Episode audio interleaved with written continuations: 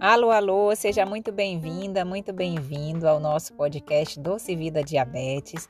Meu nome é Irlena, eu sou médica endocrinologista e eu te ajudo a controlar a glicose e ter uma rotina tranquila com o diabetes. Vamos para mais um episódio?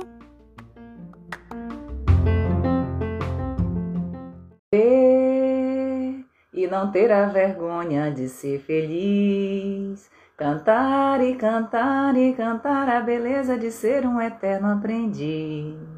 Eu sei, eu sei que a vida devia ser bem melhor e será, mas isso não impede que eu repita. É bonita, é bonita e é bonita. Bom dia! Vamos para mais uma live da Quinta do Diabetes. Seja muito bem-vinda, Janaína, bem-vinda, bom dia. Bom dia a você que nos acompanha aqui toda quinta-feira na nossa live ao vivo, onde o objetivo da gente nessa live é justamente ter um bate-papo, né? Ter um bate-papo, tirar dúvidas, né? Conversar a respeito do diabetes. Meu nome é Irlena, eu sou médica endocrinologista e a minha missão é fazer com que você alcance a cura pelo controle e viver uma vida sem restrições com o diabetes, tá? Uma rotina tranquila, onde lhe traga bem-estar, saúde, aceitação e autoconhecimento em relação aos cuidados do diabetes. Que a gente sabe que o conhecimento, o conhecimento, tanto o conhecimento interno quanto o conhecimento global que você pode ter em relação ao diabetes. Isso é um aprendizado que não se esgota, tá? É um aprendizado diário e contínuo, onde todo dia você pode aprender um pouquinho. Não precisa você querer dominar o diabetes, aprender tudo de uma hora para outra, porque às vezes cansa, se torna frustrante, né? e você não vai conseguir, tá? Então vá devagar, vá um passo de cada vez, tá? Se conhecendo para que você consiga sim alcançar as suas metas, não só em valores numéricos em relação ao controle da glicose, tá? Mas as suas metas pessoais, as suas metas como ser humano, que isso talvez seja até o que mais importa aí dentro desse contexto global. Hoje a nossa live vai ser uma live de perguntas e respostas. Eu ia, eu vou até dar um spoiler, eu ia fazer uma live sobre a questão de como é você lidar com o sabotador, como você trazer o seu companheiro, a sua companheira para dentro do, da sua realidade em relação ao diabetes. Mas a gente vai deixar para a próxima quinta-feira, porque a gente recebeu muitas perguntas na caixinha de perguntas e eu acho interessante a gente responder. Se você, bom dia Ivonete, também chegou. Se você quiser fazer alguma pergunta ao vivo, pode me chamar aqui, ficar à vontade, porque o nossa live, o objetivo é a gente justamente ter esse bate-papo, tá? Então, se quiser fazer alguma pergunta ao vivo aqui, a gente se conversar, bater um, a gente conversar, né, bater um papo, é, interagir aqui ao vivo com todos que estão aqui, vai ser muito bacana também. É só me chamar ali na, na caixinha. Então, sem mais delongas, vamos começar a responder aqui as perguntas, até para dar tempo. Bom dia, Mona Lisa, Eliane, bom dia, Rose, bom dia, sejam todas bem-vindas. Bom dia a vocês que nos acompanham aqui toda quinta-feira. Vamos ver aqui, vamos começar aqui pelas perguntas que a gente recebeu na caixinha de, de perguntas. Deixa eu ver aqui. Foram muitas perguntas. Deixa eu ver, vamos ver se a gente consegue responder todas. Ixi, peraí que saiu. Vamos voltar. Aqui. Dicas, dicas para as pessoas com pré-diabetes, né? É, o que é o pré-diabetes? Todos nós, quando a gente tem a, o, o, histórico familiar de diabetes, a gente já nasce com essa lâmpadazinha que eu digo dentro da gente. Eu tenho a minha lâmpada aqui porque a minha família, por parte de mãe, é toda portadora de diabetes. Meus tios, tá? Eu tenho sete tios, os sete têm diabetes, a minha mãe tem o pré-diabetes, que a gente acompanha também para que não evolua para o diabetes. Então, se você tem um histórico familiar, você já tem um percentual maior de chance de desenvolver, seja o pré-diabetes ou o diabetes já instalado, tá? Só que eu sempre falo aqui que, que, que a genética ela não é destino, né? Então a gente pode e muitas vezes deve precisa cuidar da nossa saúde para que a gente não siga, não siga o fluxo natural das pessoas que nos antecederam, até mesmo porque o, o, o nível de conhecimento ele é cada vez maior, a, a, a modernidade em relação à medicina, os exames, né? E principalmente o, o autocuidado, o cuidado que você tem com você e com a sua saúde. Então, o pré-diabetes é como se fosse essa lâmpada piscando.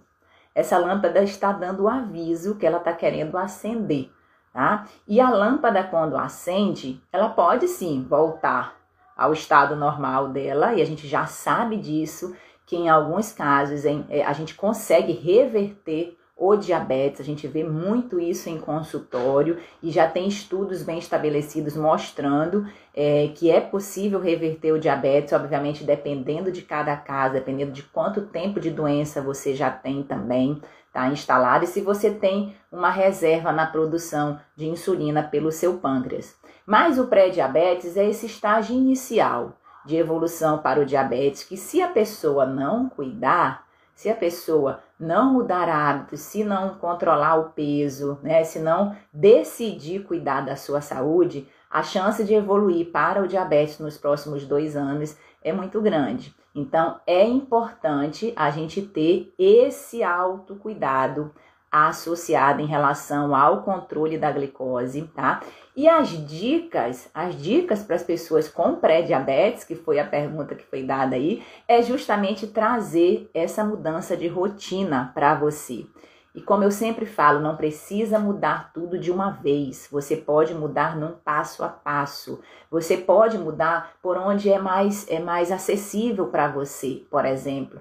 Né? Mudar o que, doutora? Mudar os pilares da boa saúde. Procurar ter uma alimentação melhor, procurar exercício. Exercício, eu sempre falo, é um pilar que favorece todos os demais, tá? Exercício é fundamental. O nosso corpo ele pede movimento. Então, o pilar do exercício físico ele é importantíssimo para a gente prevenir uma evolução para o diabetes. Hidratação, gerenciamento de emoções, estresse né, do dia a dia, o intestino, um sono regular por que, que o sono é importante?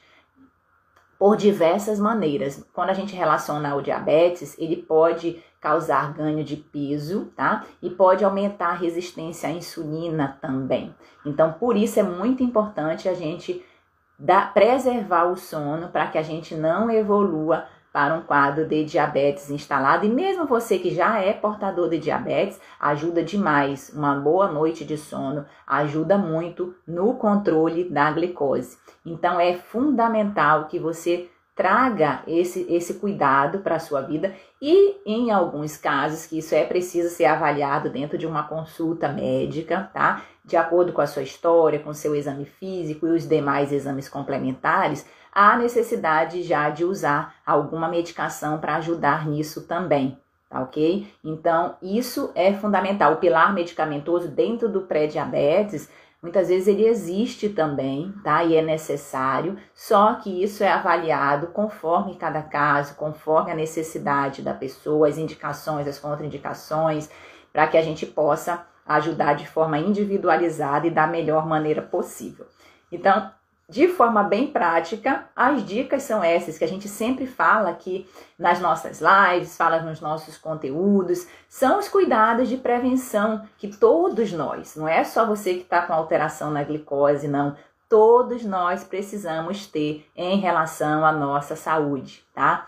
A doutora é, é falando assim, parece fácil. Não é fácil, tá? Não é fácil. Se fosse fácil, todo mundo fazia, todo mundo estava aí de bem com a vida. Não é fácil, tá? Só que é possível, é sim possível você procurar ajuda, tá? Procurar ajuda não é um demérito, muito pelo contrário, é um sinal de coragem. Procurar ajuda para que você possa, com o incentivo de profissionais da área, com o incentivo da sua família, dos seus, dos seus amigos de trabalho, você possa, e com principalmente o seu desejo, o seu incentivo, tá? De melhorar a sua saúde, você consiga essa evolução. A Débora tá perguntando se a live vai ficar gravada. Vai sim, Débora, tá? Vai ficar gravada sim, tá bom? Então, assim, é importante, né, que você queira mudar, que você tome essa decisão. Ontem eu atendi uma paciente no consultório, né, que a gente estava conversando exatamente isso com ela. Tomar a decisão. Tomar a decisão, ela estava tomando um tanto de remédio, sabe? Remédio para ansiedade, remédio para dor, remédio para glicose, remédio para colesterol, remédio para isso, reposição de vitaminas e não sei o que e tal. E é, talvez a melhor medicação para ela, foi isso que eu comentei com ela, a melhor medicação fosse ela tomar uma decisão importante, sim, que a gente sabe que não é fácil, a cabeça fica ó, fervilhando, mas tomar uma decisão é, que ela precisa tomar do ponto de vista pessoal e profissional dela também. Então, é, isso, né, dependendo do contexto de cada um, às vezes pode ser até muito mais valioso, muito mais poderoso do que usar qualquer medicação, seja ela X, Y, Z, que você conversando com seu médico, você pode definir quais são as melhores para você, tá? Então, é, é, não, a, a, dica não é dica, né? Porque dica vai aquela coisinha rápida. não é dica, é, é você buscar, você decidir cuidar da sua saúde, buscar essa transformação para o seu dia a dia, num passo a passo, sem, sem muita crítica, sem muito julgamento, para que você consiga evoluir devagar e aos poucos, tá bom? Então, essa é a dica, né? Deixa eu ver aqui que, nossa, eu tenho tanto de comentários, às vezes eu me perco com as perguntas. Vamos ver aqui, deixa eu ver aqui o Márcio. Márcio falou, gostaria de tomar remédios somente naturais. Ô Márcio, você pode, tá? Olha um remédio natural poderoso que a gente tem, que é o exercício. Olha um remédio natural poderoso que você tem, que a gente acabou de comentar os remédios mais naturais. Conectar com a natureza, você exercitar a gratidão, você é, ligar, ter bons relacionamentos, tudo isso são remédios naturais. Você comer bem, você comer alimentos mais naturais, tirar um pouco dos industrializados, tirar um pouco do excesso de condimentos, do excesso de açúcar, de sal da sua rotina, tá? Tudo isso são remédios naturais e maravilhosos, tá? Para sua saúde. O exercício, por exemplo, uma caminhada que você faz conectando com a natureza, aliviando pensamentos. Isso é um remédio natural e olha o melhor, o melhor de tudo, né? não é só natural, não, é ó, barato, tá? Então, assim, procure esse tipo de, de medicamento que a gente não compra ainda na farmácia. Às vezes eu brinco com os pacientes. Será que vai chegar o dia que a gente vai chegar na farmácia e vai dizer: me veja aí dois comprimidos, um de pilates três vezes por semana e um de, vamos dizer, sei lá, de musculação duas vezes, ou então de caminhada, de hidroginástica, enfim, e você tomar o, o, o comprimido do exercício, será que nós. será que a gente vai chegar a esse ponto de evolução? Mas, assim, talvez nem seja o melhor, né? Porque deixa de ter esse contato, essa interação. Então, assim, remédios naturais e poderosos são aqueles que você pode fazer com o que você já tem, tá? Faça onde você está, com o que você tem e da maneira que você consegue. É muito, existe um mito às vezes de achar que você tomar esses remédios, remédios manipulados, né, que existem na farmácia, que existem de forma bem difundida aí na internet, prometendo milagres e tudo mais, que você vai ter um benefício para a sua saúde, tá?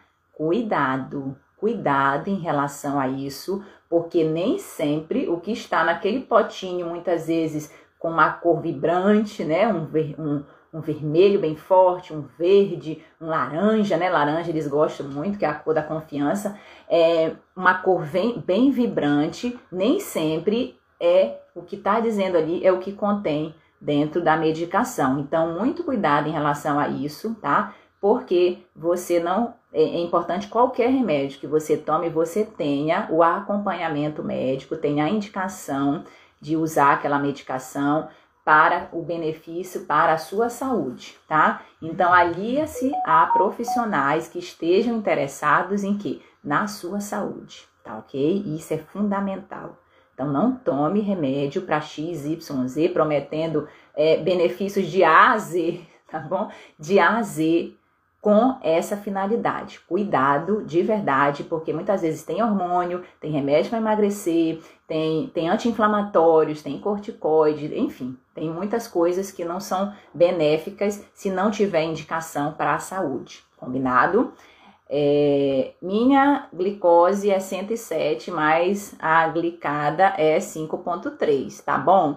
É, a gente aqui não avalia exames especificamente, ok? Mas quando você tem uma alteração da sua glicose de jejum, é importante você primeiro repetir o exame para ver como é que tá essa evolução num outro dia diferente, tá? E se essa glicose de jejum, que o normal dela é tá até 99, se ela estiver dando 100, cento e pouquinho, isso já pode ser um indício de uma intolerância, né? Uma glicose de jejum alterada.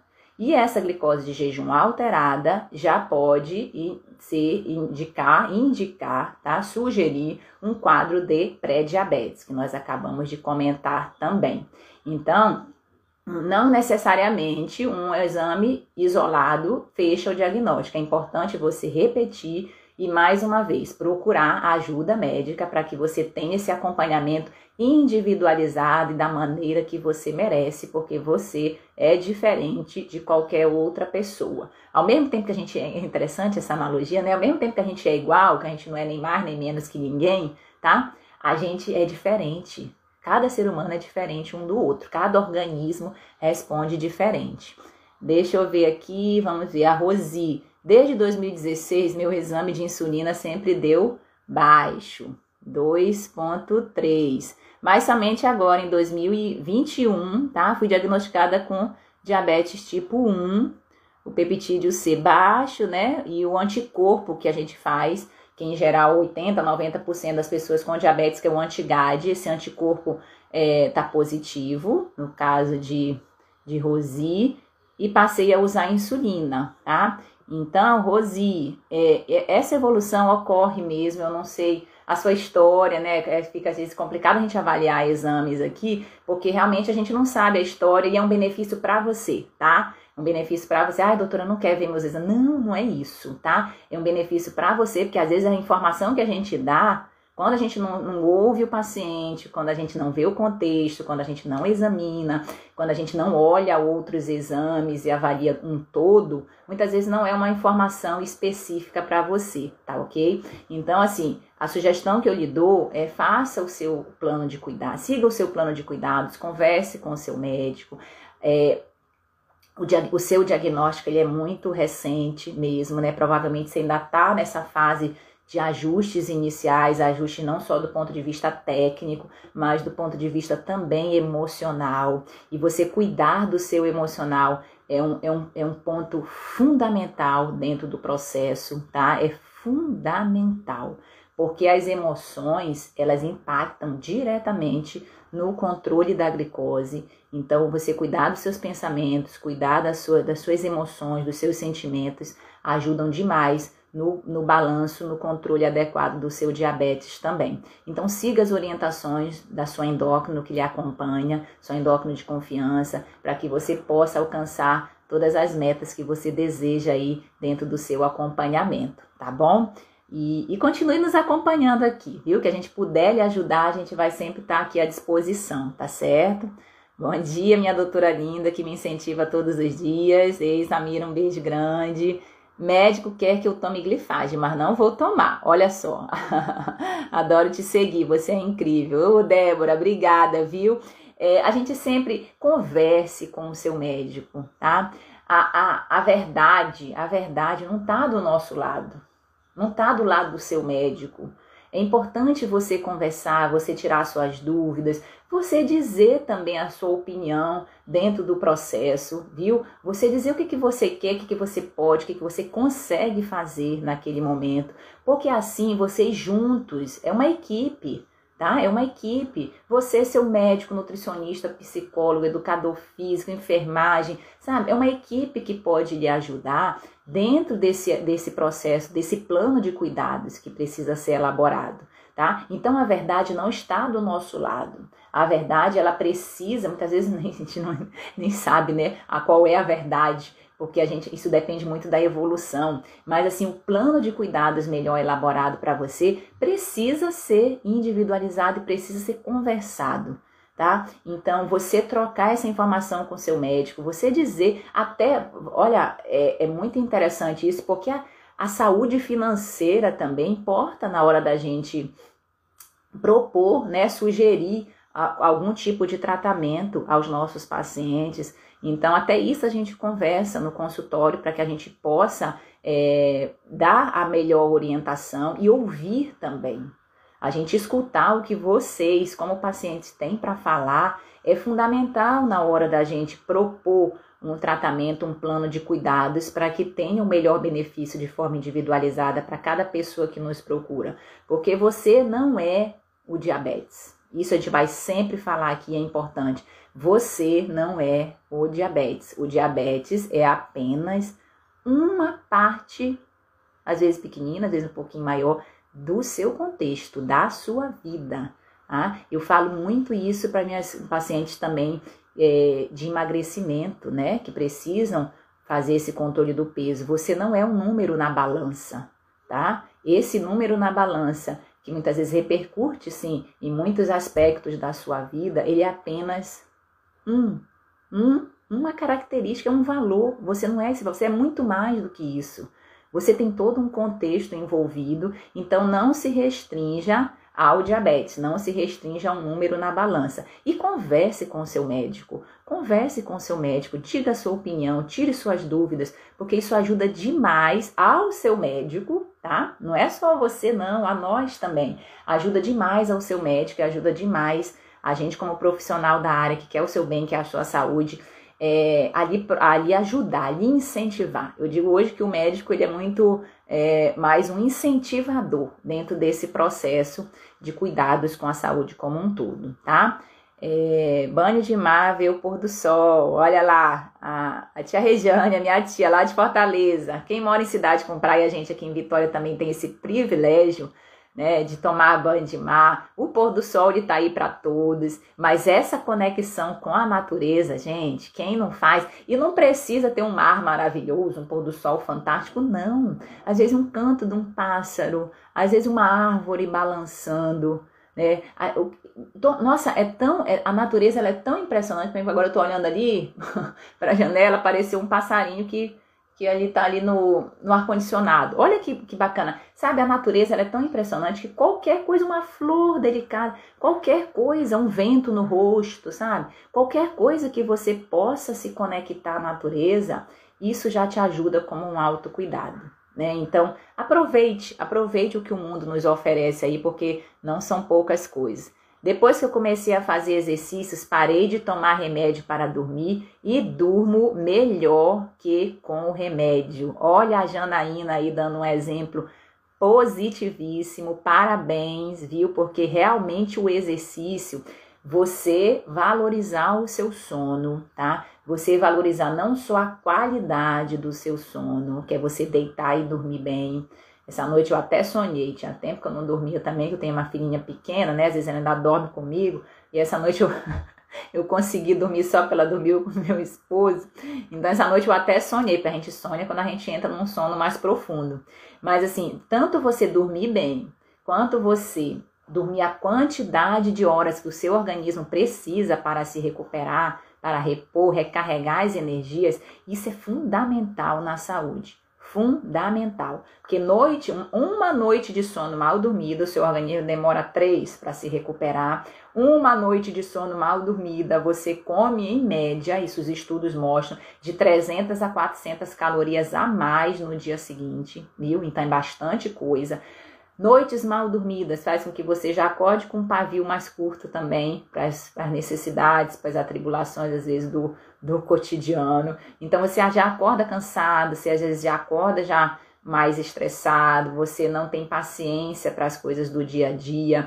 Como a gente falou até anteriormente, aumenta a questão da resistência insulínica, favorece o processo de ganho de peso. Então, assim, realmente preservar o sono e um dos pilares da higiene do sono, a gente já fez uma live sobre isso, depois a gente pode fazer outras também, porque o sono é um pilar fundamental dentro da saúde. Um dos pilares que ajuda demais o sono, como a Janaína falou aí, exercício, tá? Exercício é fundamental porque melhora noites de sono. Exercício melhora o intestino, melhora a função sexual, você vê gente, faz amizade, pega sol, melhora a alimentação, alivia a ansiedade, melhora a sono.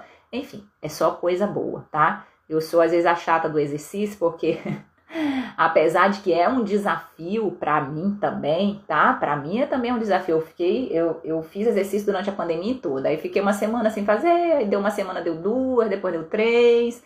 Aí fiquei quase um mês sem fazer, eu retomei agora aos poucos. Mas assim, eu fiz natação durante muito tempo, então eu fui esportista e assim, é, o exercício é um benefício gigantesco que tem para a saúde. E eu sempre falo, para você que está parado, preste bem atenção, para você que está parado, o maior benefício do exercício ele está nisso, em tirar você do sedentarismo, para você fazer o que, doutora? Qualquer coisa, tá? Qualquer coisa que você inicie, de preferência algo que você goste, começando devagar, no seu ritmo, num passo a passo, para que você saia do sedentarismo e comece a movimentar seu corpo, tá? Isso pode ser uma caminhada, natação, hidroginástica, dança, balé. Tem uma paciente que adora balé, entendeu? Então, quando ela tá desestimulada, ela vai reinicia pelo balé. Então, qualquer coisa, você sair do sedentarismo é onde tem o maior benefício do exercício, tá? Vamos ver aqui se tem mais perguntas. Dois copos de água em jejum, legal. Hidratação é fundamental, um, um pilar muito importante, porque hidratar também ajuda no controle da glicose, tá?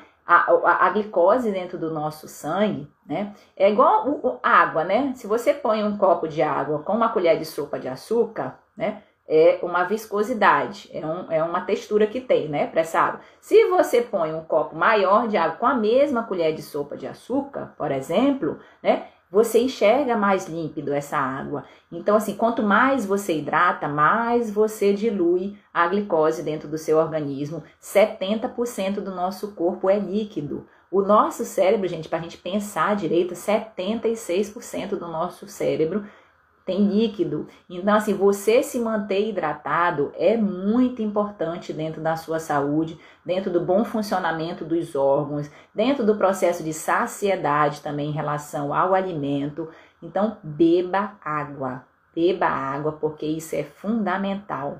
As dicas que a gente tem, dicas práticas que a gente dá dentro do consultório, é você comprar uma garrafinha para que você possa quantificar essa quantidade de água, tá? Então você compra ali uma garrafinha de meio litro, de um litro, e aí você vai é, tanto vendo a quantidade quanto a minha que eu tenho no consultório, por exemplo, ela é transparente para ver se eu estou bebendo também, né? Então você se propõe uma meta, eu vou beber aqui um litro pela manhã, mais um litro à, à, à tarde, e depois à noite eu complemento ali com mais meio, mais um litro, de acordo com a sua necessidade também. Então, garrafinha ajuda demais, torna o correto fácil. Outra coisa, você ter aqui, ó, aqui minha água, né? Então, é, ter fácil esse acesso à hidratação. Quando você estiver em casa que quiser beber, por exemplo, água, em vez de botar só dois dedinhos matar a sede e ir embora, não. Já enche um copo, tá? Com uma, a, água numa temperatura mais amena para que você consiga já ingerir uma quantidade maior de água. Então, assim, beba água, beba água porque é fundamental. E se precisar usar a tecnologia para lhe ajudar nisso também, você baixa um aplica aplicativos aí que tem inúmeros. Se alguém quiser depois a sugestão de algum, é só me mandar o direct que eu dou. E aplicativo, você tem inúmeros aplicativos aí para hidratação que possam lhe ajudar. É engraçado que ontem, ontem, foi ontem mesmo no consultório, uma paciente comentou assim que ela, ela ela divide mesa, né, com outra colega no trabalho. E essa colega gosta muito de beber água e ela mais ou menos, né? E aí o aplicativo dela é a colega. Toda vez que a colega vai beber água, ela olha que a colega tá bebendo, ela toma junto. Ou então quando ela esquece, a colega faz assim, ó, bate na mesa, diz vamos, aí ela vai e bebe água de Olha que aplicativo legal esse, mais humanizado, acho que impossível, né? Até bebi minha água aqui. Deixa eu ver o que mais.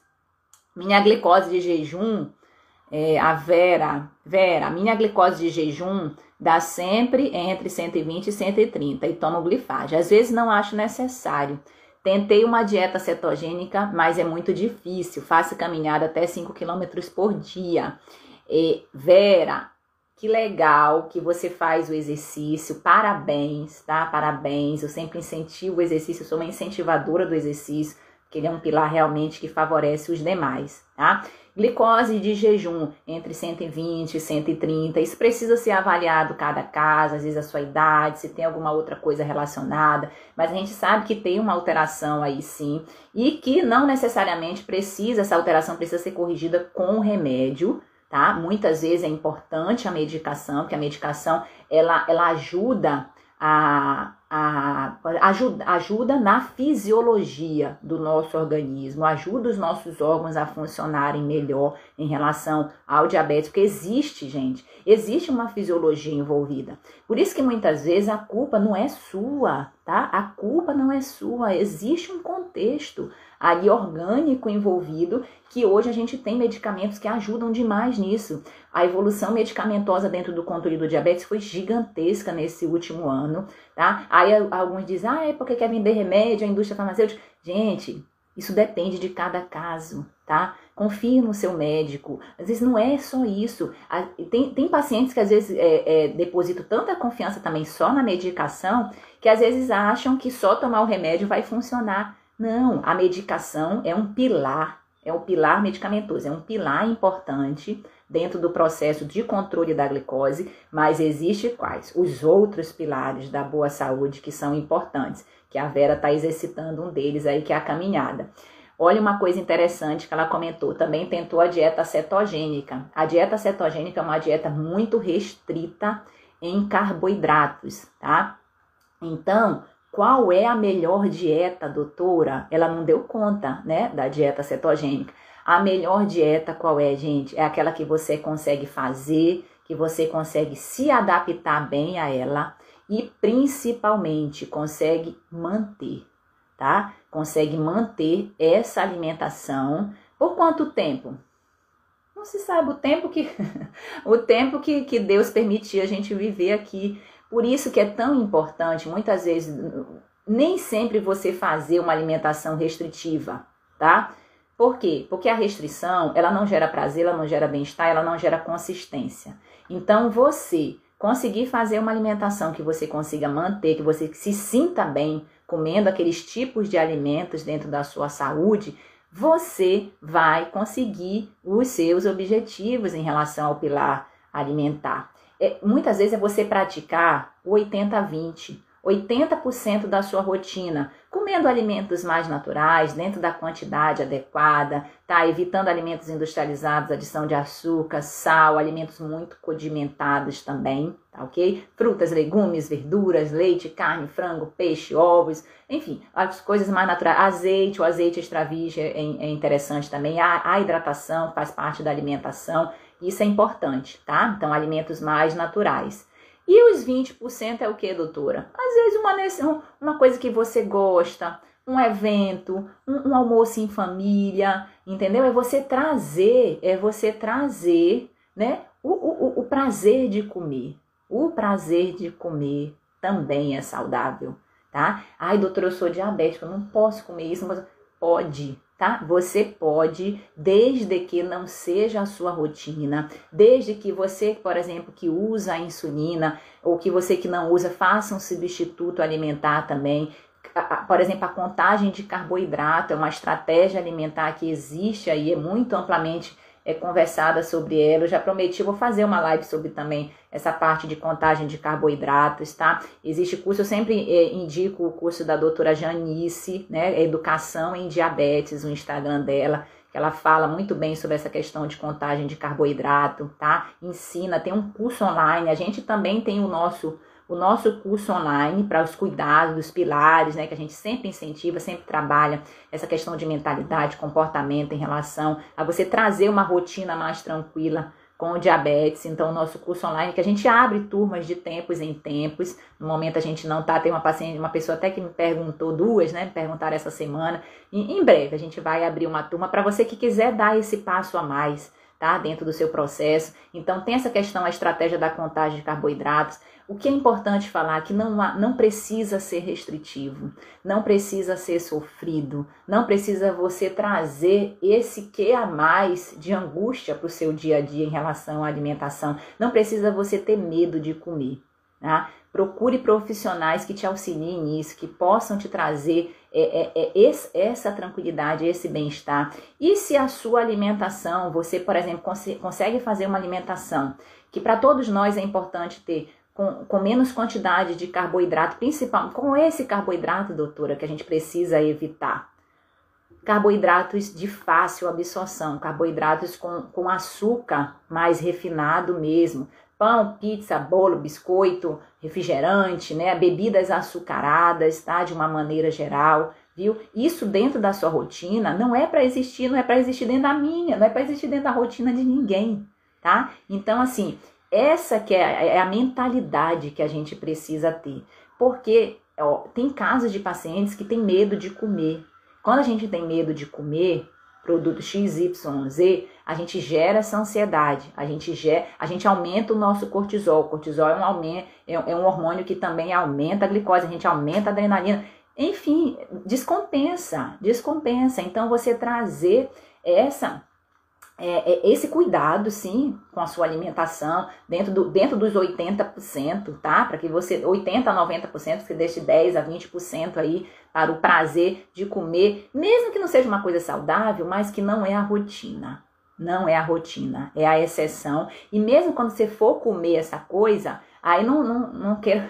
Tipo assim, ai, tem anos que eu não como uma pizza, eu comer a pizza inteira. Não! Come um pedaço, dois, devagar, mastigando, sentindo o sabor daquele alimento. Sinta o sabor do alimento, mesmo que ele saudável ou não, procure mastigar, use os sentidos na hora de você alimentar, tá? Veja o que você está comendo, usando o sentido da visão. Sinta o cheiro desse alimento. Mastigue com calma, sentindo a textura, os sabores diferentes. A gente é muito acostumado a dois sabores, só o, o, o salgado e o doce, mas existem outros sabores também que são interessantes dentro do nosso paladar. E quanto mais você traz uma alimentação natural para o seu dia a dia, mais o seu paladar ele vai se abrindo para esses novos sabores, amargo, adstringente, o cítrico, né? Você consegue é, abrir as suas papilas para que você...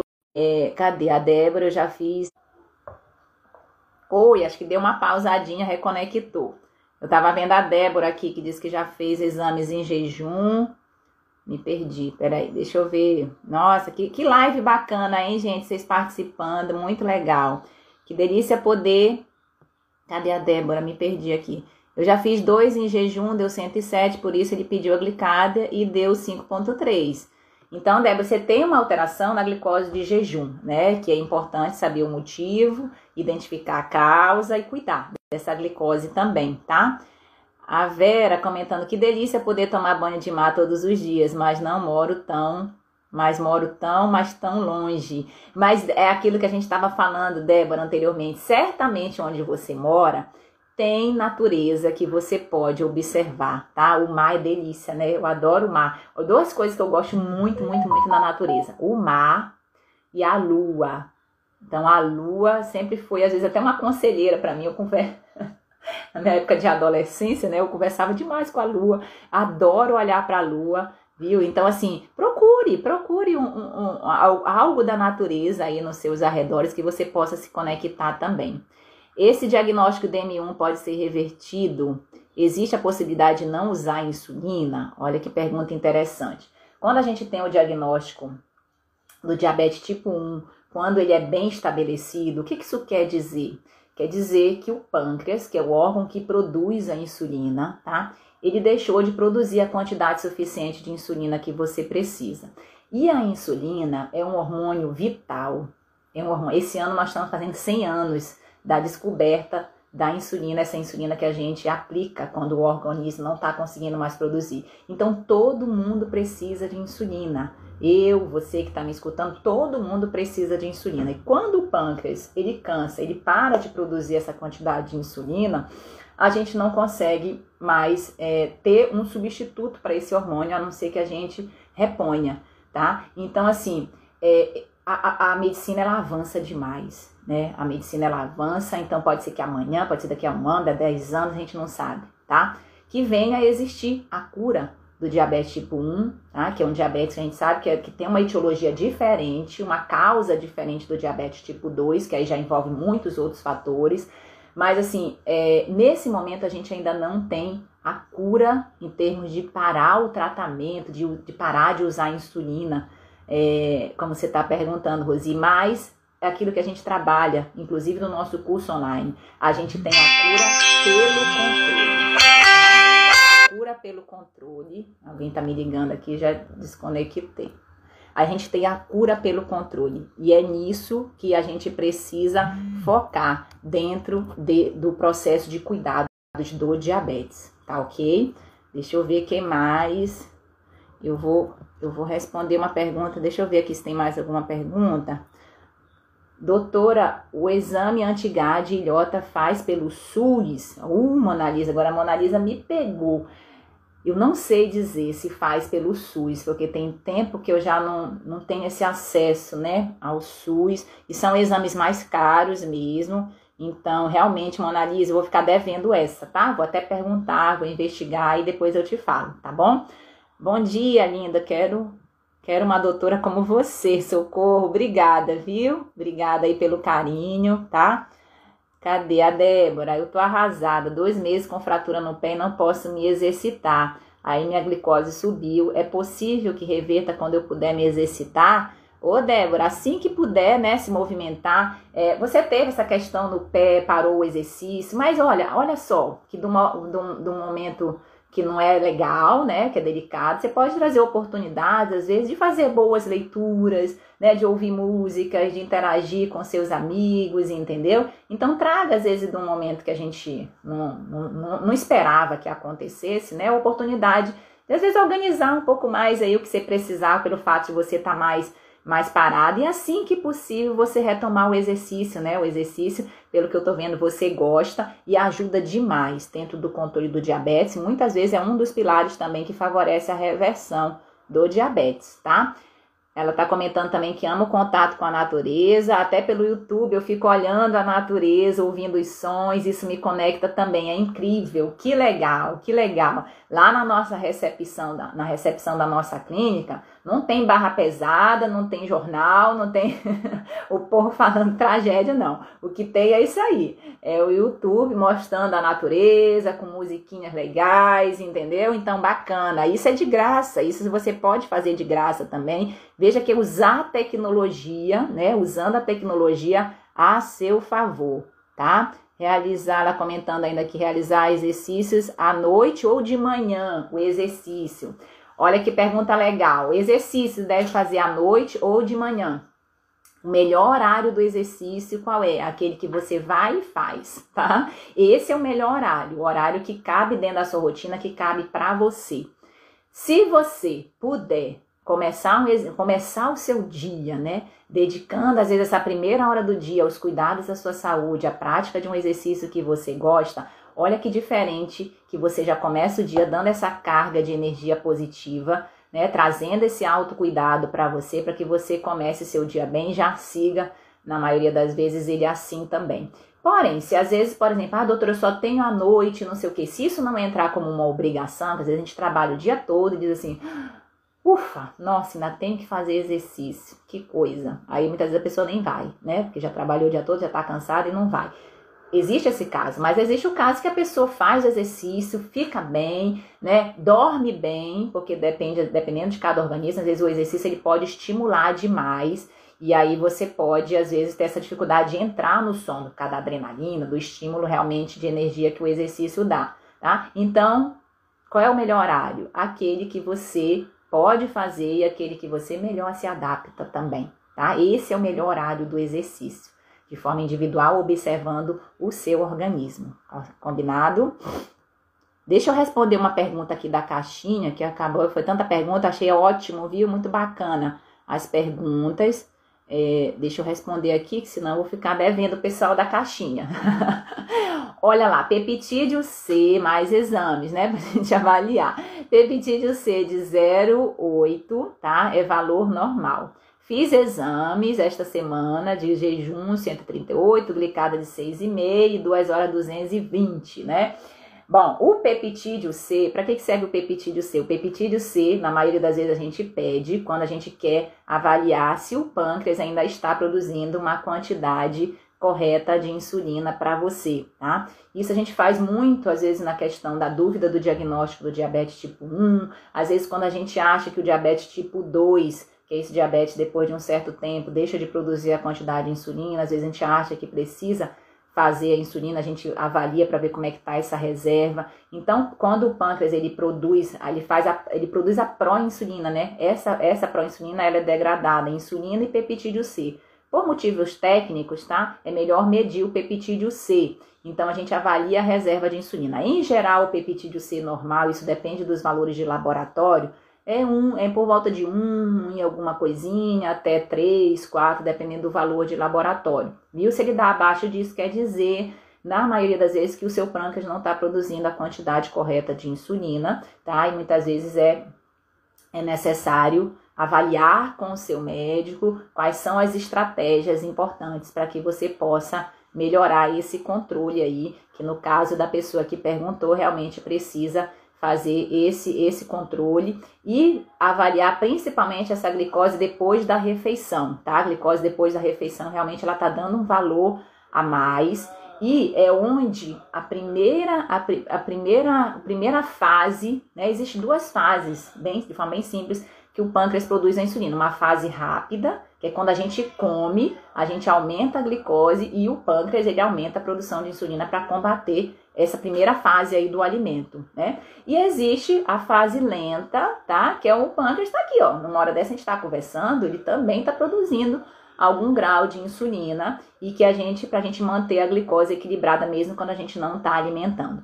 Quando o pâncreas ele cansa, quando ele não está produzindo mais a quantidade suficiente de insulina, qual é a primeira, a primeira fase que ele já deixa de, de fazer? é justamente essa onde exige um esforço maior de dar esse pico no pós-refeição. Então, talvez né, seja uma coisa interessante avaliar é, a necessidade aí de algum ajuste, que não necessariamente é só a insulina, tá? Para que possa é, corrigir essa glicose no, no pós-prandial. Às vezes, a simples correção do alimento que você está comendo, tá? Do alimento que você está comendo na sua refeição já pode ajudar a equilibrar melhor esses níveis de glicose.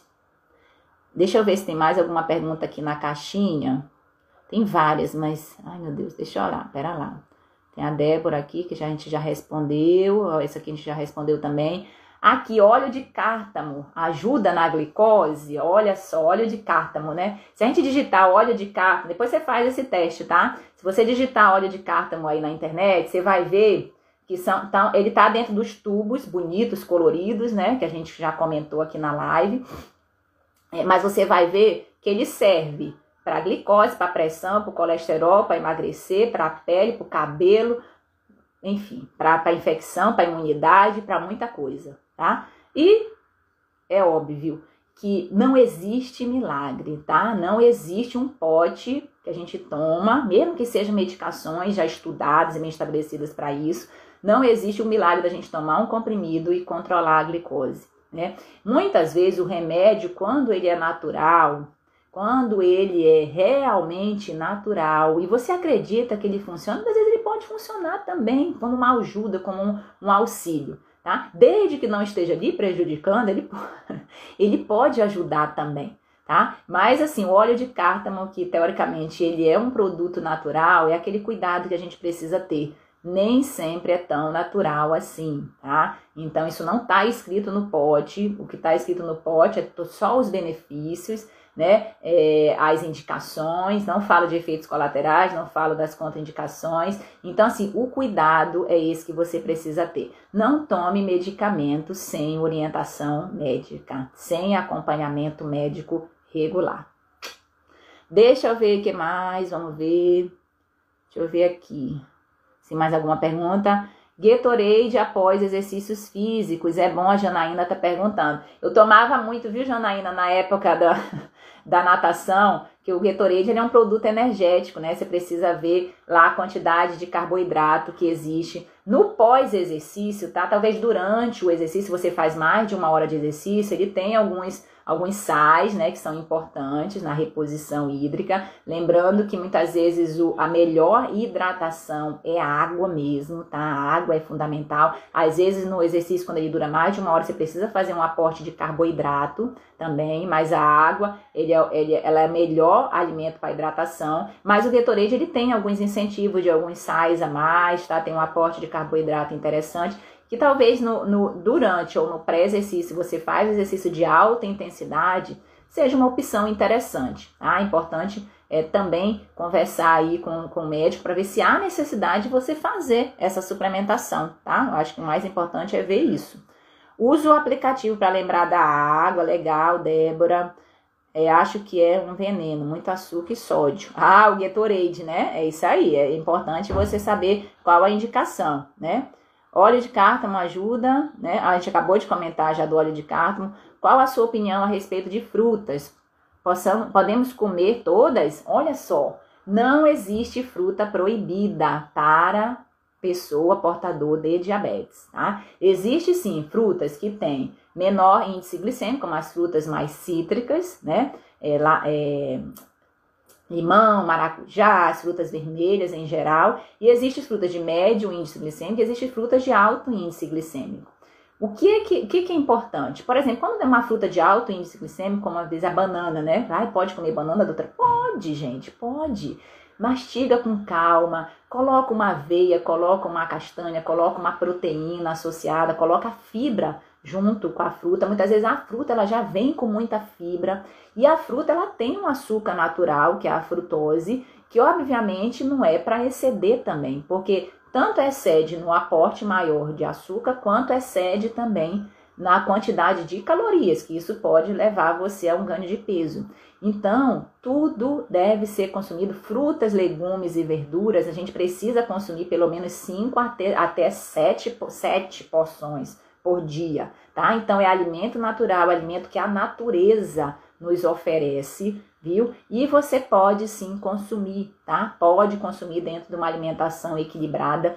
Obviamente, como a gente está falando, atenção à quantidade naquele momento. Você, às vezes, por exemplo, chupar uma laranja, comendo bagaço, mastigando com calma, legal. Agora a pessoa vai chupar quatro, cinco laranjas, aí já excedeu, né? Aí já excedeu, já tornou, já, já aumentou, já deu um aporte muito grande de frutose, porque é um açúcar natural, mas quando excede na quantidade, aí já não é tão legal assim, tá? Então o cuidado é esse só, viu? Mas pode e deve consumir frutas, tá bom?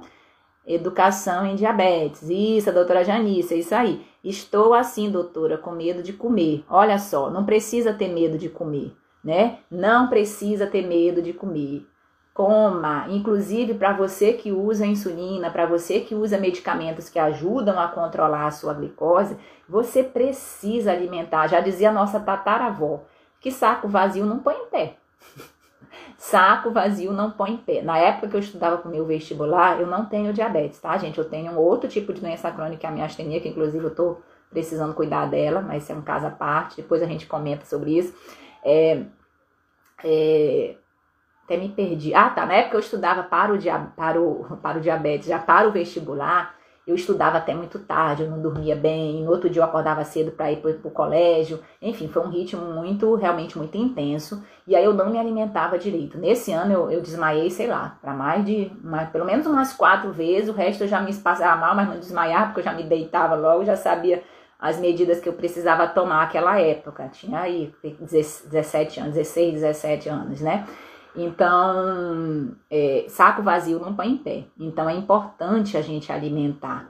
Viu? A gente fala muito sobre alimentação, a gente ainda pode ainda discutir muitas lives sobre alimentação, mas perder esse medo de comer é muito importante.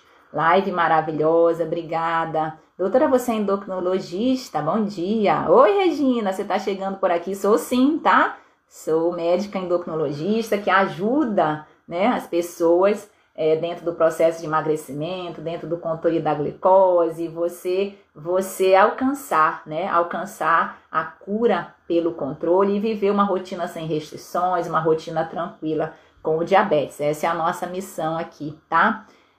Vamos ver, deixa eu ver o que mais. Doutora, ah, pode ser. Ah, isso aqui já passou. O do Antigade, que eu fiquei, que eu não, não soube responder, né? Depois eu vou, vou investigar se faz pelo SUS, tá? Doutor, uma banana prata de manhã com mix de castanhas pode ajudar a diminuir a glicose? Olha que legal, pode sim, tá? Você usa a banana com uma gordura boa, né? Agora o mix de castanhas, tá? Não é não é o pote da castanha, tá? Porque castanha, a gordura boa, ela também tem calorias, né? Então, nesse exceder de calorias, pode exceder no peso também, tá? No aporte calórico na somatória do dia. Mas sempre que você associa um carboidrato, tá? Mesmo que seja um carboidrato simples, e até é, quando é um carboidrato simples, melhor ainda, tá? Por exemplo, você comer um prato de macarrão, tá? Com uma proteína, um prato de macarrão com uma proteína e, e, e salada, você está adicionando proteína, está adicionando fibras, tá? E isso ajuda na absorção mais lenta da glicose, faz com que aquele carboidrato não dê o pico muito rápido e absorve mais lenta a glicose. Isso é importante dentro do controle da glicose. Bom dia, doutora Helena. Bom dia, Letícia. Bom dia, Socorro. Obrigada. Aqui na minha cidade não faz antigade pelo SUS, paguei particular. Olha aí a Rosi já me ajudando. Obrigada, Rosi. Bom dia, minha doutora. Tô com a glicemia ótima depois dos seus conselhos. Continuo com a dieta low carb, fazendo minha caminhada. Só alegria e gratidão. Obrigada, Eliane. Parabéns aí, viu? Parabéns pelos seus cuidados. Parabéns, doutora, pelos ensinamentos. Ô, oh, gente, muito obrigada aqui, tá? Agradeço demais essa participação de vocês. A gente tem cinco, quatro minutos agora para encerrar. Deixa eu ver só se tem mais alguma outra pergunta aqui que eu fiquei. Ah, deixa eu ver, gente. Ai, nossa, foi muita pergunta hoje. Depois, você atende pela Santa Casa? Não, eu sou de Vitória, no Espírito Santo, tá?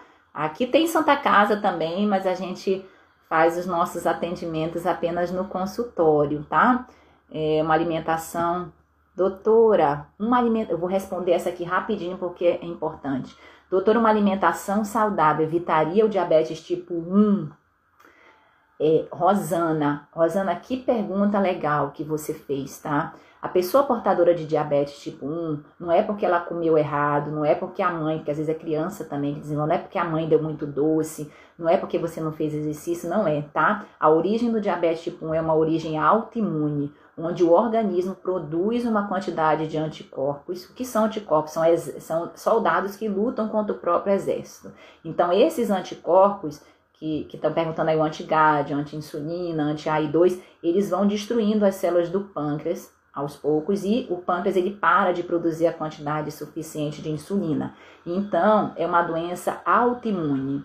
A pessoa que é portadora do diabetes tipo 1, e do tipo 2 também, mas aqui a gente tá falando do tipo 1, ela não tem culpa, tá? Não é a mãe que tem culpa, nem a pessoa que tem culpa, tá? O próprio organismo, né, por um defeito genético, uma alteração genética dessa produção de anticorpos, como qualquer doença autoimune, como eu tenho a minha também, a minha astenia, tá? Não é culpa minha eu ter a minha astenia. O que eu preciso fazer é cuidar, né? É cuidar e entender que esse desafio que Deus colocou na minha vida, ele pode trazer oportunidades de eu gerenciar melhor, de eu desacelerar, sabe? De eu trazer uma missão como essa aqui, que é ajudar outras pessoas, entendeu? Então, assim, trazer da, de uma situação difícil é oportunidades, mas não é culpa da pessoa ela desenvolver o diabetes tipo 1, tá bom? Não é culpa não, tá? Gente, eu não sei se o Instagram vai cortar, gente, mas a gente tá. Foi uma live maravilhosa, tá? Eu agradeço demais. Se eu não respondi as perguntas, depois podem deixar na caixinha aí que a gente vai respondendo aos poucos, tá?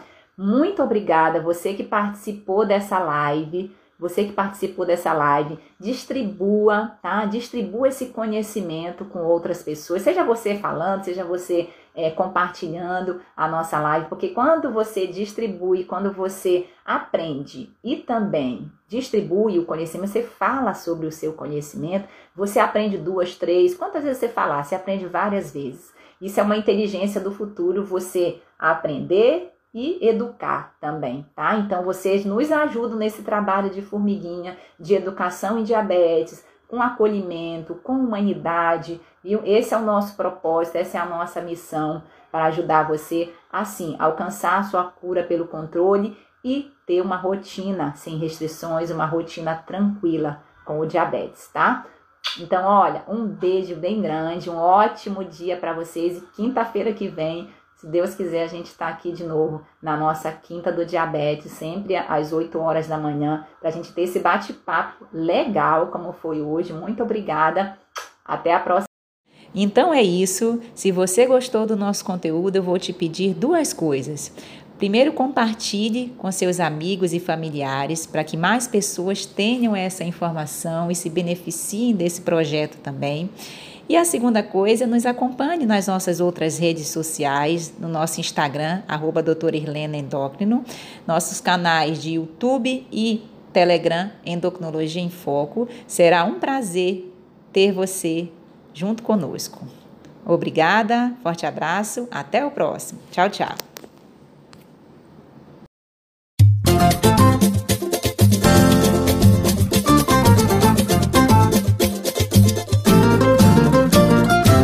Quem cultiva a semente do amor, segue em frente, não se apavora. Se na vida encontrar sabor, vai saber esperar sua hora. Quem cultiva a semente do amor, segue em frente, não se apavora. Se na vida encontrar sabor, vai saber esperar sua hora.